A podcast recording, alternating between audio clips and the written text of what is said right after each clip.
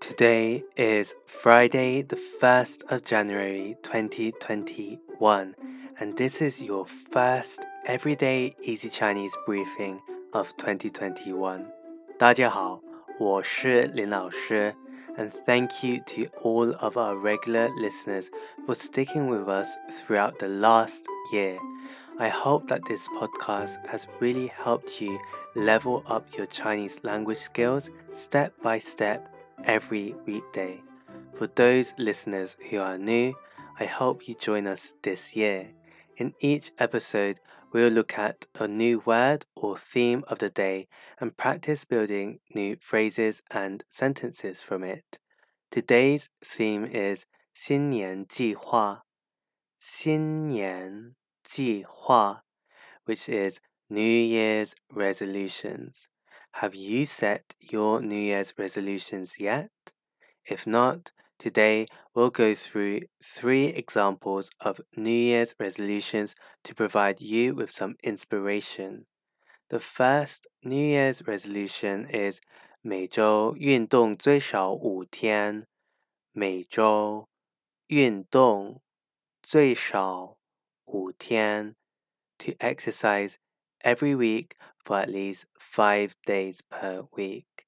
Now, doing five days of straight exercise can be boring, so you can try and mix it up with different types of exercise, such as 举重,举重, which means weightlifting, or maybe you might like something more cardiovascular related, 跑步,跑步, running. And finally, 普拉提，普拉提，Pilates. Next, we have another New Year's resolution. Maybe you can 学习投资理财，学习投资理财，learn how to invest and manage wealth. 我们一起发大财，走好运吧。我们一起 发大财，走好运吧。Let's make a big fortune and have a stream of good luck in 2021. Finally, one we haven't been able to do this year is to 结交新朋友。结交新朋友 means to make new friends. 我想认识世界各地的朋友。我想认识世界各地的朋友。I want to make friends from all around the world. That's it for today. We looked at three ideas for New Year's resolutions. We hope that this can give you some inspiration.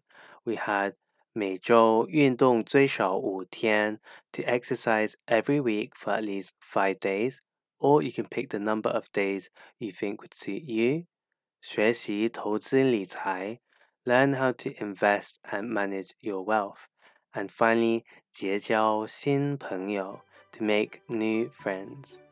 To see these words and phrases written out, head over to the forum section of our website www.everydayeasychinese.com and also remember to start your new year on the right path to learn Chinese by subscribing to our YouTube channel Everyday Easy Chinese. We post regular free weekly Chinese lessons on there. Happy New Year!